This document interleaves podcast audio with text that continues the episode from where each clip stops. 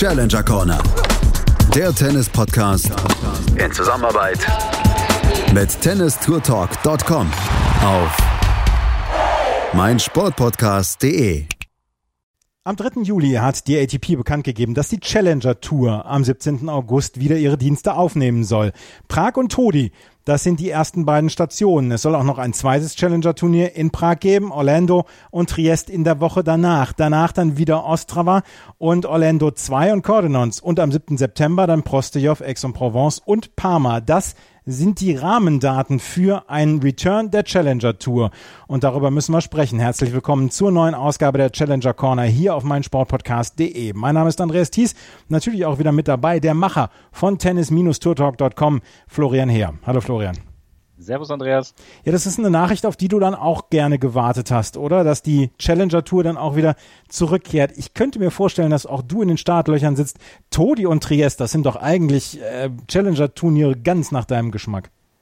Heimspiele. Ja, ja aber äh, es ist richtig, ja, absolut. Also wir haben natürlich gewartet, nicht nur ich alleine, vor allem glaube ich auch haben die Spieler gewartet. Man hat es dann auch auf Tennis, Twitter und in Social Media schon mitbekommen. Sie wurden schon langsam unruhig, nachdem ja der ATP-Kalender äh, schon vorab veröffentlicht wurde, die Grand Slams ja sowieso schon ihre Termine hier fixiert hatten und ähm, ja, man hatte so die Befürchtung, so was passiert mit dem Unterbau, ja, hat man den jetzt vollkommen vergessen. Aber wir haben auch schon vor einigen Wochen oder Monaten schon darüber gesprochen, dass wahrscheinlich erstmal hier ATP Tour Grand Slams natürlich den Vorrang gegeben wird. Aber jetzt ist eben auch Zeit und jetzt wissen wir auch zumindest erstmal, wie es auf der Challenger Tour weitergehen wird.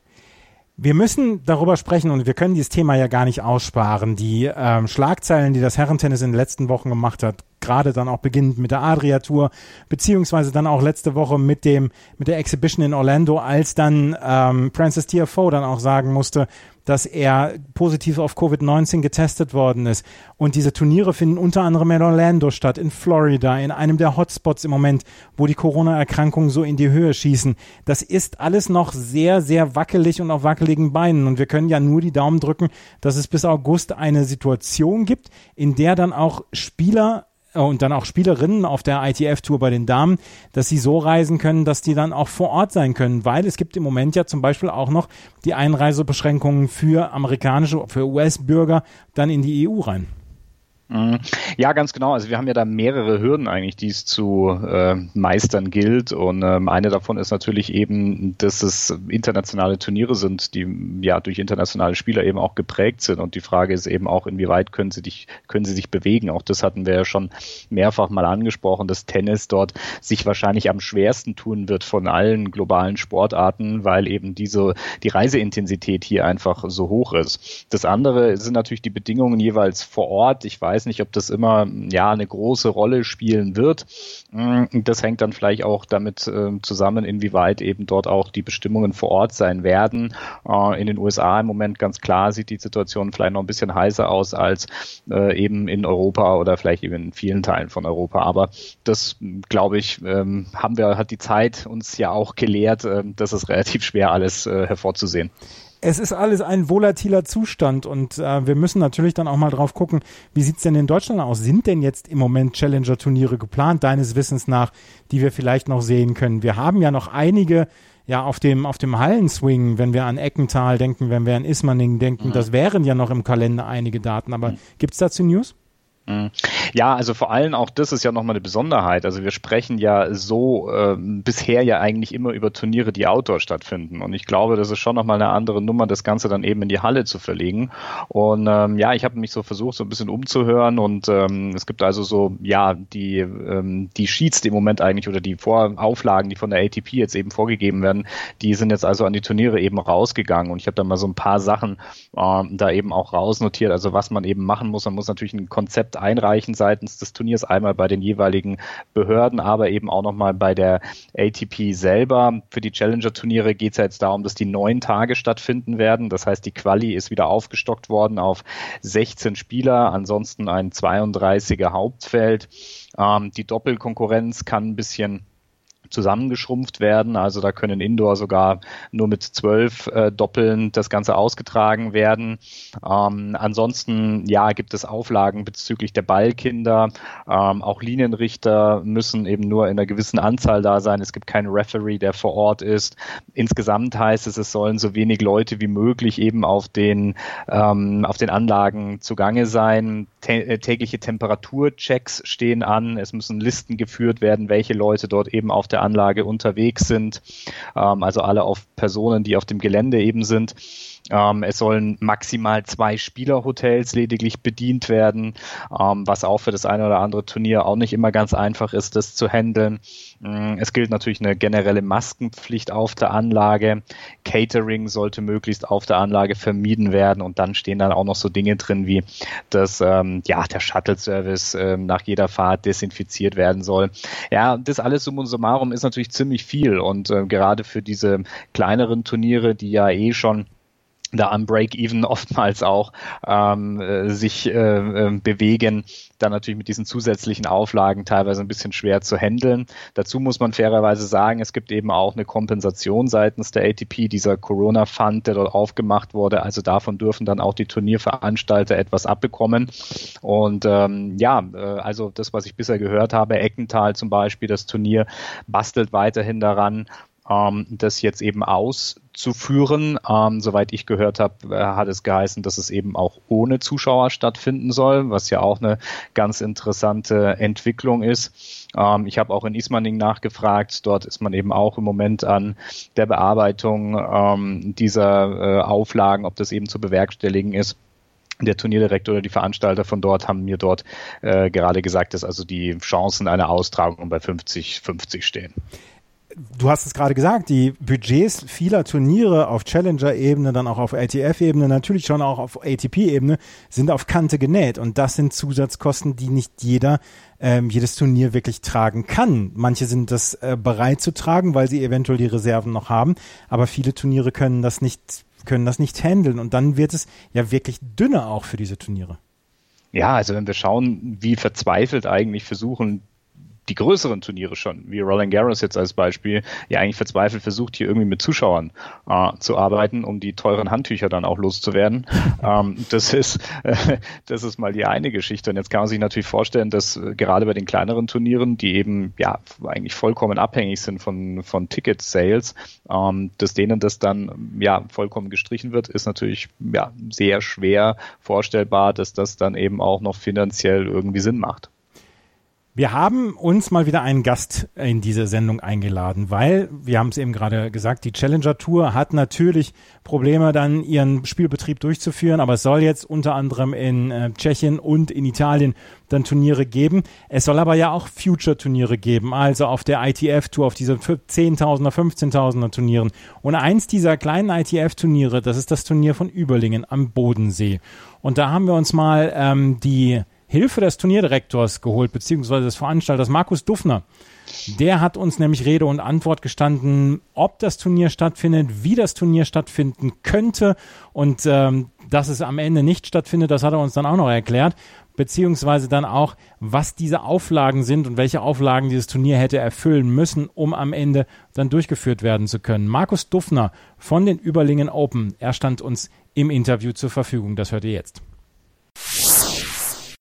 Ja, guten Tag, Herr Duffner. Schön, dass es geklappt hat. Jawohl, hallo zusammen. Ja, vielen Dank, dass Sie ein bisschen Zeit genommen haben für uns. Ähm, wir wollen mit Ihnen ja ein bisschen über das Turnier sprechen, denn am ja, 17. August soll ja die internationale Tennis-Tour äh, ja wieder ihren Betrieb aufnehmen und Ihr Turnier, die Überlingen Open, wären dann laut Kalender in der ersten Woche dieses Restarts dann eben auch mit dabei gewesen. Und wir wollten fragen, wie ist der aktuelle Stand bei Ihnen? Ja, also die Information eben haben wir vor ein paar Tagen, sage ich mal, eben bekommen, dass ab 17. August wieder gespielt wird in, in der ITF, wenn man so möchte. Aber wir haben uns äh, nach äh, intensivem Austausch im Team ähm, dazu entschieden, ähm, das Turnier eben nicht als ähm, ITF-Turnier äh, durchzuführen. Was waren die Gründe dafür? Im Endeffekt sind es äh, sagen wir, die Gründe, die, die, die, die, das Gefühl und die Sicherheit, die man, die man natürlich selber haben möchte, die man selber geben möchte, ähm, war nicht ausreichend, dass wir gesagt haben, wir trauen uns das zu. Ähm, natürlich enorme Auflagen, ähm, die, die einhergehen mit einer, wie gesagt, einer, einer Unsicherheit. Schaffen wir das ähm, als, als Veranstaltung, ähm, den Anwesenden ähm, irgendwo eine, eine Sicherheit zu geben und, und ein gutes Gefühl zu geben, vor allem auch eine Atmosphäre. Und da haben wir gesagt, dass wir dieses Jahr da eher aufgrund der Situation ähm, eben das nicht durchführen möchten. Sie haben die Auflagen angesprochen. Können Sie uns da ein bisschen erzählen, worum es da genauer geht? Ja, es, ist, es sind natürlich Themen, die, ähm, die natürlich hauptsächlich auch die Besucher und die Sportler betreffen. Das heißt, man hätte ähm, sehr abgegrenzt äh, die, die, die Sportler unterbringen müssen. Äh, wir hätten die Besucher, also Daten erheben muss man ja grundsätzlich heute eh überall, das ist nicht das Thema, aber man hätte am Eingang ähm, an, mit Fiebermessung und ähm, wirklich ausreichende Daten ähm, erfassen müssen und wie gesagt hauptsächlich auch die, die Spieler isolieren müssen und ähnliches, was natürlich auf kleinen Anlagen ähm, überaus äh, schwierig, äh, äh schwierig ist. Zumal bei uns hier am wunderschönen Bodensee im wunderschönen Tennisclub, ähm, kleines Clubhaus, äh, da, da, da genießen es die Spieler eigentlich eher, sich so ein bisschen unter das, unter das, unter das Publikum zu mischen oder auch äh, zu baden und ähnliches. Und das wäre alles ähm, nicht, nicht, nicht äh, umsetzbar gewesen. Jetzt gab es ja auch so ein bisschen schon negative Schlagzeilen bezüglich auch, was man gehört hat bei Turnieren in Serbien, Adria Tour, ähm, eben auch in Kroatien. Ist da vielleicht auch ein bisschen die Angst vorhanden, dass man vielleicht dann nicht nur aus den sportlichen, sondern auch so aus gesundheitlichen ja, Gründen in die Schlagzeilen kommen kann? Absolut, absolut. Ich meine, die Herren ähm, haben uns da sicherlich im Bärendienst erwiesen. Es war sicherlich nicht äh, nicht schön und nicht richtig. Ähm, das hat dem Ganzen natürlich nochmal so einen, ein, ein weiteres unsicheres Gefühl gegeben, wie schnell das alles ähm, auch wieder aufbrechen kann. Ähm, insofern ähm, hat es sicherlich auch ein, ein, ein ja, irgendwo einen, Grund noch dazugegeben, gar keine Frage, dass man einfach ähm, klar, Sie sagen Schlagzeilen, nicht in die Schlagzeilen kommen möchte da damit, das ist das eine, aber wie gesagt, man hat ja auch die Verantwortung äh, für das Turnier, für die Mitarbeiter, für die Zuschauer, für die Helfer, für die Sportler. Und da muss man durchaus äh, einfach ein gutes Gefühl haben, ein überzeugendes Gefühl, dass man das alles hinbekommt und dass es alles funktioniert. Und das hatten wir schlussendlich nicht. Sie haben so Sachen angesprochen, wie eben zum Beispiel ja, Temperaturmessungen aller Beteiligten, die eben das Gelände betreten. Wenn das ein Teil der Auflage ist, dann denke ich, wird es wahrscheinlich auch für Turniere eben auch in dieser Kategorie wahrscheinlich noch eine Spur schwerer werden, als das vielleicht eben auch bei den größeren Turnieren der Fall ist. Möglich, äh, möglich. Ich meine, die größeren Turniere haben im Normalfall natürlich auch sehr, sehr große sehr, sehr große Anlagen mit äh, mehreren Räumlichkeiten, mit äh, wahrscheinlich eben großen Clubhäusern und so weiter, äh, Hotels und, und, und. Ähm, lässt sich dann vielleicht äh, tatsächlich leichter umsetzen, aber ich sag mal, alles, was im ITF-Bereich 15 oder 25.000er Turniere sind auf normalen, in Anführungszeichen, Clubanlagen, ähm, hat man einfach allein schon das, das, das Thema mit, äh, mit den Räumlichkeiten, mit äh, Abgrenzungen, und, und, und, ähm, ist, ist einfach sehr, sehr schwer umsetzbar. Also ich sage mal, die deutschen Turniere, die ich jetzt persönlich kenne, da gibt es kaum, äh, ja, also wenig, wenig, wenig Logistik, Infrastruktur, die, die das so zu 100 Prozent, äh, also ich möchte jetzt nicht für meine Kollegen sprechen, aber ich glaube, es ist ganz schwierig, ganz schwierig umzusetzen. Mhm. Ja. Mhm.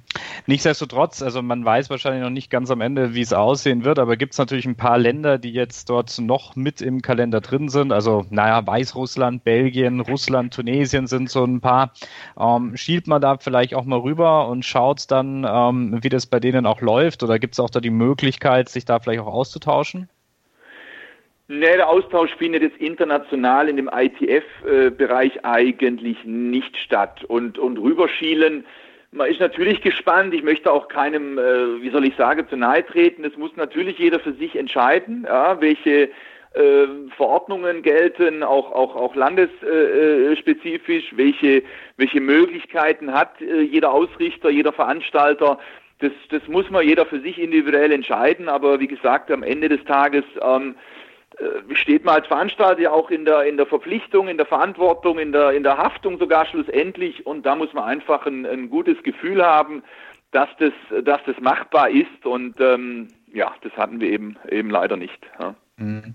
Es gab in der Vergangenheit bei Ihrem Turnier ja auch viele Spieler, die immer wieder gerne äh, dorthin gekommen sind und ja auch sehr erfolgreich waren. Ich denke so an Peter Heller, der ja dort auch äh, den einen oder anderen Titel schon mhm. gewonnen hat. Ähm, waren Sie auch in Austausch mit dem einen oder anderen Spieler, der in der Vergangenheit äh, bei Ihnen war? Und ähm, ja, haben Sie da vielleicht auch eine Reaktion von denen entnommen?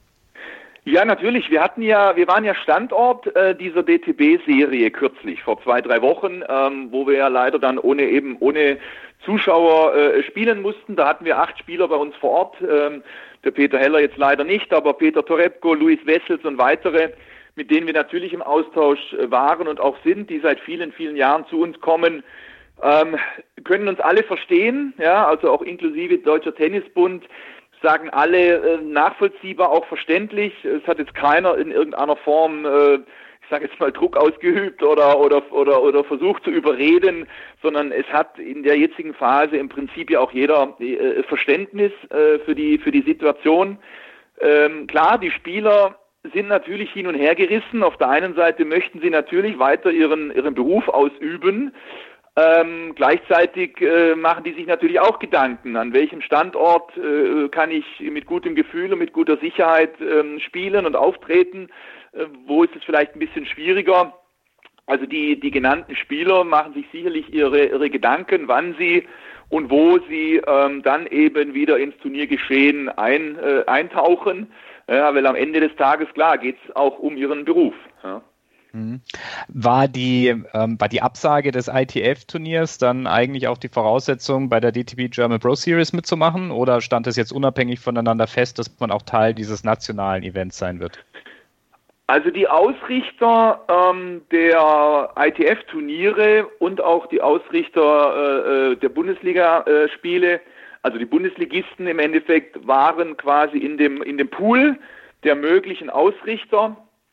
Und ähm, es wurde uns eben die Möglichkeit eröffnet und dann haben sich eben entsprechend mehrere Standorte ähm, gemeldet und äh, gesagt, ja, man möchte ein Turnier ausrichten und ähm, so waren wir dann eben einer der Standorte. Wir haben ein Vorrundenturnier ausgerichtet und es war, äh, war eine tolle Veranstaltung, aber wie gesagt, leider bei uns in Baden-Württemberg eben ohne äh, Zuschauer, obwohl es die Spieler und äh, der tolle Tennissport sicherlich verdient gehabt hätte. Ne? Weiß ich jetzt nicht, ob das korrekt ist, aber ähm, war es nicht ursprünglich auch mal gedacht, diese Turnierserie bei Ihnen zumindest mit Zuschauern äh, zu spielen, zumindest mit einer limitierten Anzahl?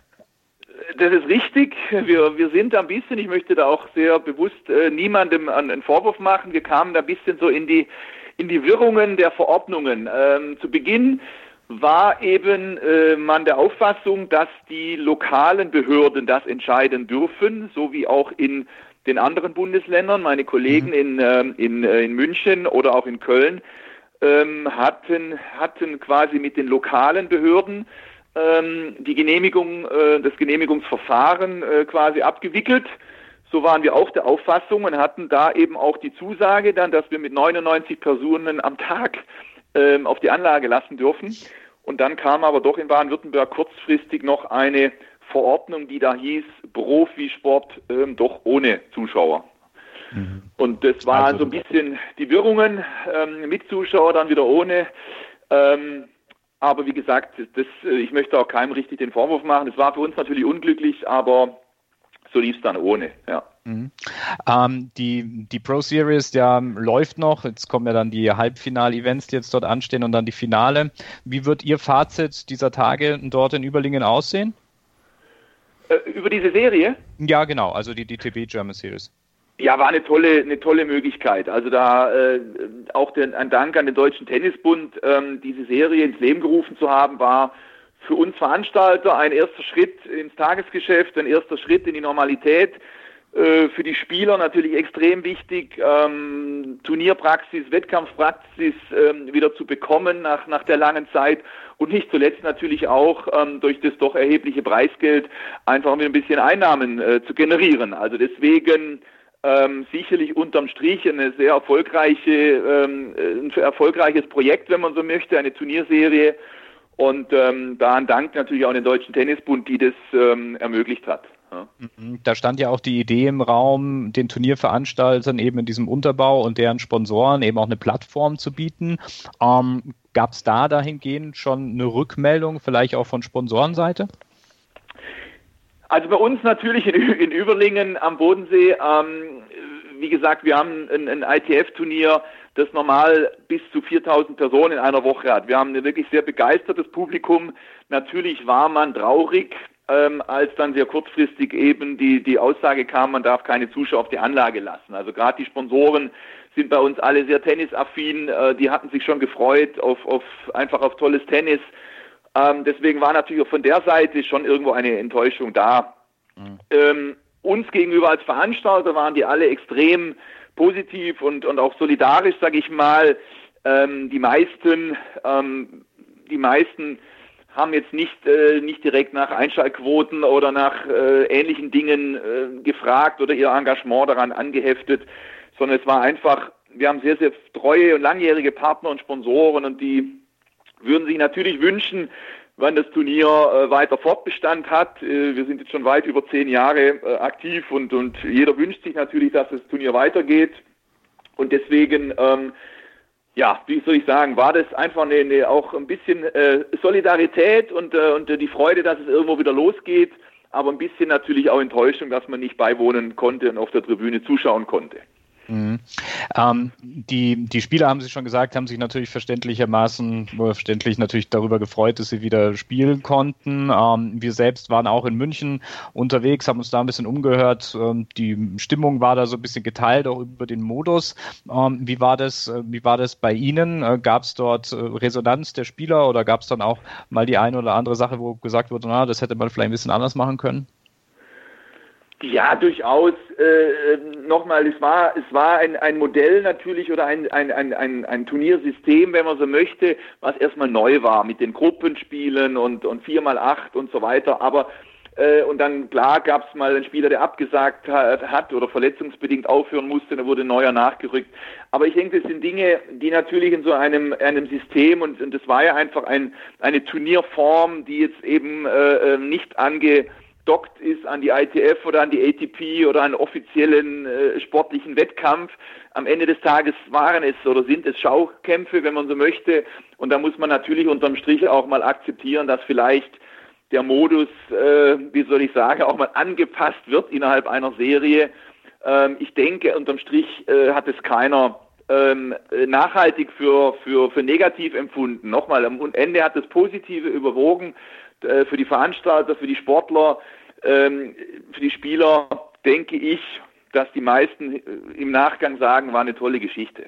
Wie baut man eine harmonische Beziehung zu seinem Hund auf? Puh, gar nicht so leicht. Und deshalb frage ich nach, wie es anderen Hundeeltern gelingt, beziehungsweise wie die daran arbeiten. Bei Iswas Dog reden wir dann drüber. Alle 14 Tage neu mit mir, Malte Asmus und unserer Expertin für eine harmonische Mensch-Hund-Beziehung, Melanie Lippisch. Iswas Dog? Mit Malte Asmus. Überall, wo es Podcasts gibt. Sie haben eben schon darüber gesprochen, weit über zehn Jahre. Das wäre die 13. Ausgabe jetzt gewesen der Überlingen Open. Ähm, ist seit 13 oder 12 Jahren jetzt fester Bestandteil des ITF-Turnierkalenders gewesen. Gibt es ein paar nette Anekdoten, die Ihnen im Gedächtnis geblieben sind über die letzten zwölf Jahre? Gibt es dann auch Spieler, die vielleicht so ein bisschen ihre ersten Schritte bei Ihnen gemacht haben, die dann äh, größer durchgebrochen sind? Ja, also ich würde sagen, wir haben natürlich ähm, viele deutsche Spieler schon bei uns am Start gehabt, ähm, die natürlich jetzt äh, in höheren Sphären unterwegs sind. Also ich meine, äh, Jan-Lennart Struff war bei uns, Peter Gojovcik war bei uns, Dominik Köpfer war bei uns, äh, Hanfmann und weitere. Also ich denke, das ist ja genau die Serie für diese Spieler. Ich meine, nette Anekdoten ist, sind sicherlich, dass ähm, ja, dass die, dass die Spieler extremst äh, gerne zu uns kommen. Ich hoffe, liegt nicht nur am schönen Bodensee, dass sie die Badetasche dabei haben, sondern wir haben wirklich eine, eine natürlich eine tolle Anlage, TC Überlingen direkt am Wasser. Die, die haben, wir haben eine gute Atmosphäre, viele Zuschauer. Ähm, die fühlen sich, denke ich, sehr wohl bei uns und ähm, kommen äh, seit vielen, vielen Jahren. Es sind schon Freundschaften entstanden. Ähm, viele haben hier Private Housing schon über Jahre und, und kommen als Standort auch zu uns, selbst wenn sie woanders Tennis spielen, äh, wird hier übernachtet am See. Also da haben wir sehr, sehr viele tolle, äh, tolle ähm, Begegnungen, Freundschaften und, ähm, und auch somit auch unterm Jahr immer wieder ein Austausch mit den Spielern. Gerade die genannten Luis Wessels, Peter Torebko, ähm, auch Peter Heller, der fast schon enttäuscht war, dass er nicht zu uns an See durfte jetzt bei dieser Tour, ähm, um mal ein paar Namen zu nennen. Ähm, ähm, ja, fühlen sich natürlich extrem wohl und haben immer eine tolle Zeit hier, wenn sie bei uns sind. Wenn Sie jetzt ein normales Turnier ausrichten würden, also wenn wir an vor Corona denken, was wären dann denn die größten Herausforderungen bei der Planung eines solchen Events gewesen? Ich habe es mir jetzt nochmal angeguckt, äh, Überlegen am Bodensee, es liegt wirklich sehr idyllisch, aber ist dann vielleicht auch so ein bisschen ein kleiner Nachteil, dass kein Flughafen direkt in der Nähe ist? Nee, war jetzt für uns, war jetzt für uns noch nie ein Problem. Wir haben Friedrichshafen, das sind äh, ist eine halbe Stunde höchstens äh, zu fahren als, als Flughafen oder dann Zürich. Aber Nee, also war, war vom Standort her für uns, also wir hatten immer tolle auch Teilnehmerfelder. Und äh, vor allem, wie gesagt, was sie bei uns halt sehr, sehr schätzen, dass wir schon in den ersten Runden teilweise zwei, 300 äh, Zuschauer haben und im Finale bis zu 700, 800, was ja durchaus für so ein Turnier nicht immer üblich ist. Und ähm, das haben die natürlich sehr geschätzt, dass, ähm, dass da einfach eine tolle Atmosphäre herrscht. Und ähm, Deswegen ist es vielleicht sogar eher positiv für uns, dass, dass wir hier kein Ballungszentrum äh, sind und auch keine weiteren extremen Sport-Highlights. Äh, da muss man schon ein, zwei Stunden fahren und deswegen schätzen die das natürlich auch die Besucher und strömen, sage ich mal, ähm, zu uns. Also die Bodenseeregion ähm, weiß von dem Turnier und kommt gerne zu dem Turnier. Und wir finden es natürlich umso mehr schade natürlich, dass es jetzt dieses Jahr in der Form eben nicht stattfinden kann, sondern wir machen jetzt eben ein deutsches Ranglistenturnier, um trotzdem äh, Top-Tennis zeigen zu können. Ja. Ist dann aber dieser Sommerferientermin ist dann aber schon wichtig für Sie, oder? Dass die äh, dann auch eventuell Urlauber dann äh, zu, zu dem Turnier locken können? Ja, durchaus. Also dass, dass da natürlich der ein oder andere, der hier jetzt in der Region auch unterwegs ist und Urlaub macht, ähm, äh, da zuschaut, ist für uns schon, schon ein Thema, gar keine Frage. Ähm, dann natürlich auch, dass wir sehr gut, äh, sag mal, die, die Anlage nutzen können, äh, weil natürlich dann der Hauptschwung der Tennissaison so ein bisschen durch ist. Mhm. Und ähm, natürlich dann auch, dass wir jetzt die ganzen Jahre auch immer Glück mit dem Wetter hatten. Also das ist tatsächlich so diese Kombination aus, aus See, aus Ferientag, aus Spitzentennis und so weiter. Also aus dieser Kombination heraus äh, leben wir natürlich auch ein bisschen ja, und profitieren davon, dass diese dieses, dieses Urlaubsgefühl und diese Atmosphäre gepaart eben mit, mit Turnier und Tennis, das äh, zeichnet das Ganze schon ein bisschen aus. Sie haben es eben schon in einem Nebensatz erwähnt, diese äh, Vorfälle gerade an der Adria-Tour. Jetzt haben wir letzte Woche in Atlanta wieder Francis TFO gehabt, der ähm, positiv getestet worden ist, dann sogar noch gespielt hat und hinterher gesagt hat, Mensch, ich habe mich auch die letzten Tage nicht so richtig gut gefühlt. Wie haben Sie ähm, das wahrgenommen und glauben Sie, dass diese Schlagzeilen dann auch der Wiederaufnahme der Tour so ein bisschen schaden können? Auf jeden Fall, auf jeden Fall, weil man einfach gesehen hat, wie schnell das gehen kann. Man kann zu dem Thema Corona stehen, wie man möchte. Ähm, ich habe für jede Meinung grundsätzlich, äh, äh, fast jede Meinung grundsätzlich, äh, darf jeder denken, wie er möchte. Aber eins haben die Spieler, finde ich, eben versäumt und, und das finde ich sehr wesentlich in dem ganzen Thema. Man sendet einfach Signale. Man sendet jeden Tag Signale und da haben die Herren, finde ich, eben die falschen Signale gesendet auch wenn man rein formal offensichtlich alles richtig gemacht hat, waren es die falschen Signale. Äh, auf wilde Partys, wilde Kinder, Kids Days und diese ganzen Dinge, während wir quasi parallel in Deutschland äh, unter Ausschuss der Öffentlichkeit spielen und, und die, die wenigen Helfer, die auf dem Platz sein dürfen, äh, mit Mundschutz und Abstand und allem, war natürlich, wie gesagt, ich, ich war auch ähm, etwas ja, ich war sehr irritiert, muss ich sagen. Und das hat uns natürlich äh, geschadet, äh, würde ich behaupten, weil ähm, ja, man einfach gesehen hat, wie schnell das gehen kann.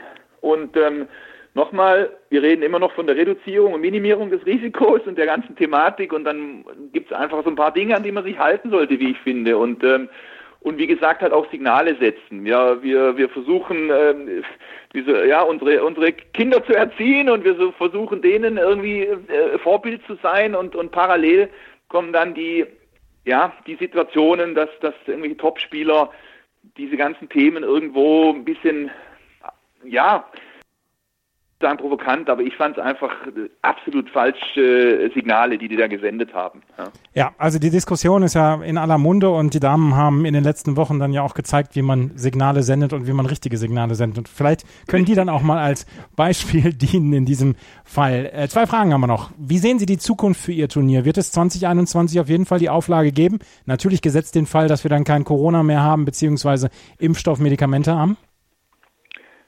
Ähm, ja, auf jeden Fall. Ich, ähm, man muss vielleicht dazu meine persönliche Geschichte äh, kennen, ohne dass ich die zu weit ausbreiten will, aber ich komme aus dem Tennis, ich habe ähm, selber äh, gespielt, zwar nicht so hoch, aber bin Trainer, bin Tennisvater. Äh, also Tennis ist für mich und auch für die Agentur natürlich ein wichtiges Thema und emotional eines meiner wichtigsten äh, und schönsten Projekte dieses Turnier. Deswegen werde ich dafür kämpfen äh, mit allem, was mir zur Verfügung steht. Und wie erwähnt, habe ich auch äh, wirklich tolle tolle Partner, äh, die das äh, mittragen und mit unterstützen und auch unsere Arbeit äh, sehr schätzen. Deswegen ähm, wird es die Überlingen Open also auch noch die nächsten Jahre geben. Eine letzte Frage noch. Was haben Sie heute vor 35 Jahren gemacht? Heute vor 35 Jahren? Jetzt muss ich gerade rechnen.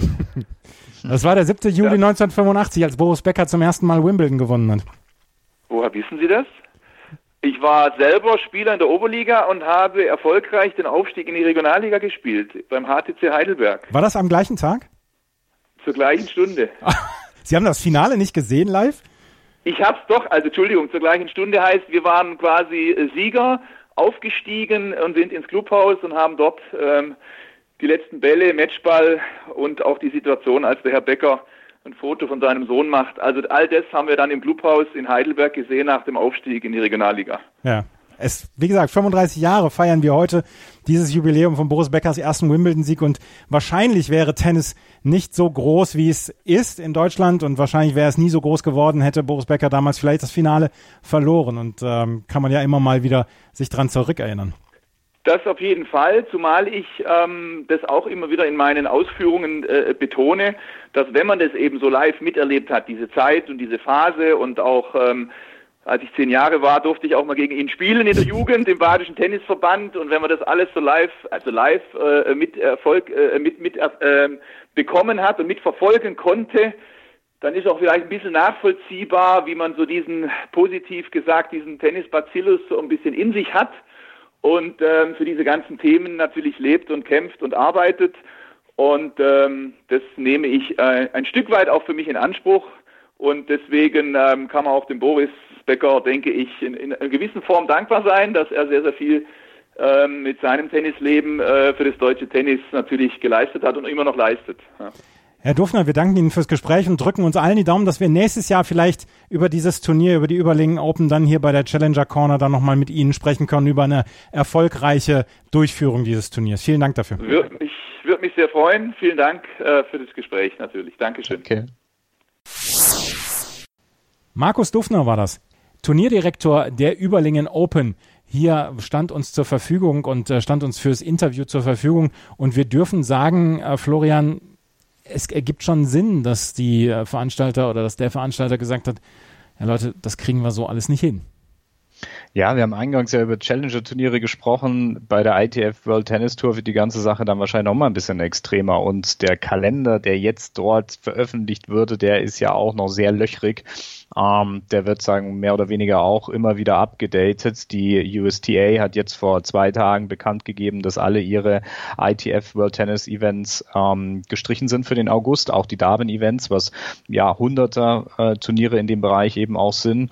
Und äh, ja, ich denke, das ist eine ziemlich ähm, wackelige Geschichte hier eben auch für die Veranstaltung. Das ist absolut nachvollziehbar. Dazu kam, wie im Interview ja eben auch angesprochen, natürlich auch die Möglichkeit, eine Art Kompensation durch diese DTB German Pro Series ähm, zu haben. Und ja, dadurch, dass die Überliegen Open dann vielleicht kurz darauf gefolgt äh, wären, ähm, macht es dann schon Sinn zu sagen, okay, jetzt haben wir das eine Mal gemacht, auch wenn es ohne Zuschauer war.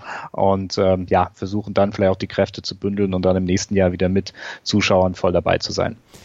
Ja, wir können nur die Daumen drücken und wie wir es eben dann auch zu Markus Duffner dann gesagt haben oder im Interview zu Markus Duffner gesagt haben, wir können nur die Daumen drücken, dass wir nächstes Jahr hoffentlich dann über die erfolgreiche Durchführung eines Turniers sprechen können und dass Peter Heller vielleicht zum dritten Mal hintereinander diese Überlingen Open gewonnen hat, weil er ist zweifacher Titelverteidiger und er ist vielleicht der traurigste Mensch, der traurigste Spieler, dass es dieses Turnier dann in diesem Jahr nicht geben wird. Wir haben es eben Markus Duffner schon gefragt, wo warst du denn vor 35 Jahren? wo ich vor 35 Jahren war, ich glaube, da kann ich mich nicht mehr wirklich dran erinnern. Das muss ich ganz ehrlich sagen. Ähm, ich war damals nicht live dabei. Ich war live dabei und ich kann mich erinnern, als wenn es gestern gewesen wäre, weil wäre Boris Becker damals nicht Sieger in Wimbledon geworden, dann hätte ich mich vielleicht nicht so für Tennis interessiert und wie es Markus Dufner dann schon gesagt hat, dieser Tennis-Bacillus, der hat auch mich angefallen, auch wenn ich es nie aktiv wirklich gespielt habe, Tennis, aber seitdem bin ich großer Tennis-Fan und ähm, ja, hätte es diesen 7. Juli 85 nicht gegeben, wäre ich vielleicht nicht in dieser Form Tennis-Fan und würde jetzt heute keinen Podcast darüber machen, über Tennis, sogar zwei Podcasts über Tennis machen. Also, äh, dieser 7. 7. Juli 85 war nicht nur für Boris Becker ein ganz wichtiges Datum. Heute vor 35 Jahren, wir nehmen am 7. Juli auf, ähm, hat Boris Becker zum ersten Mal Wimbledon gewonnen. Ja, wie geht's jetzt weiter, ähm, Florian? Wir müssen alle noch sechs Wochen ungefähr warten. Ganz genau, wir müssen warten und äh, wir ja, müssen auf jeden Fall darauf hoffen, dass sich die Lage zumindest eben nicht verschlechtert, ähm, dass wir äh, auf Challenger-Ebene zumindest mal mit dem Kalender eben auch arbeiten können, der uns hier gegeben wird. Der war auch ein bisschen überraschend, muss man schon ganz ehrlich auch sagen, ähm, dass dann lediglich eigentlich Turniere in äh, der Tschechischen Republik, in Italien, den USA und eben noch ein Turnier in Frankreich stattfindet. Über die nächsten vier Wochen war dann doch fand ich äh, etwas kurios. Ähm, man hat vielleicht auch mit dem Turnier in Slowenien gerechnet, äh, Portorosch, das was eben auch jedes Jahr stattfindet. Ich habe dort auch beim Turnier nochmal mich in Verbindung gesetzt. Da hat man also gesagt, also auch hier, man fühlt sich im Endeffekt nicht bereit, ähm, hier diese ganzen Anforderungen dann auch hier durchzuführen, ähm, diese ganzen Health and Safety Measures, die dann eben auch ähm, hier an den Tag gebracht werden müssen. Und fand ich ein bisschen überraschend, weil wenn man Slowenien gesehen hat, die nicht nur schon im März die Pandemie eigentlich für beendet erklärt haben, sondern auch bereits schon relativ früh so National Exhibitions Turniere stattgefunden haben lassen, wo ähm, zwar keine Zuschauer erlaubt waren, aber man dort auch relativ locker im Umgang war, sage ich mal, zumindest bei den Spielern untereinander.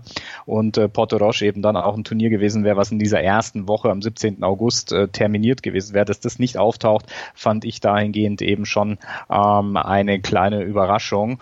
Ähm, jetzt ja, wird man sehen, wie das Ganze eben vonstatten gehen wird. Äh, in Italien sind erste Versuche eigentlich schon gelaufen. Dort gab es schon so einen kleinen Swing, der gemacht wurde. Es gab bereits ein Turnier in Todi das gelaufen wurde ähm, oder gelaufen ist. Äh, man hat dort einen nationalen äh, Tennis-Champion wieder gekrönt. Lorenzo Sonego hat dort den Titel gewonnen und äh, die gleichen Veranstalter, das sind die äh, MEF ähm, Tennis Events, die dieses, die diese Turniere veranstalten, werden dann also jetzt auch dieses Challenger Event dort durchführen und ähm, ja, die machen eigentlich einen sehr guten Eindruck, machen immer einen sehr guten Job und ich glaube, ähm, das ist da in sehr guten Händen und äh, auch in Tschechien wird man sehen, ähm, da gibt's ja zwei Turniere in Prag, das eine findet bei Sparta statt, ich weiß nicht, was mit dem WTA-Turnier ist, ich glaube, das ist gecancelt worden, ähm, obwohl das jetzt in dem Zuge da ja eigentlich auch ganz gut passen würde.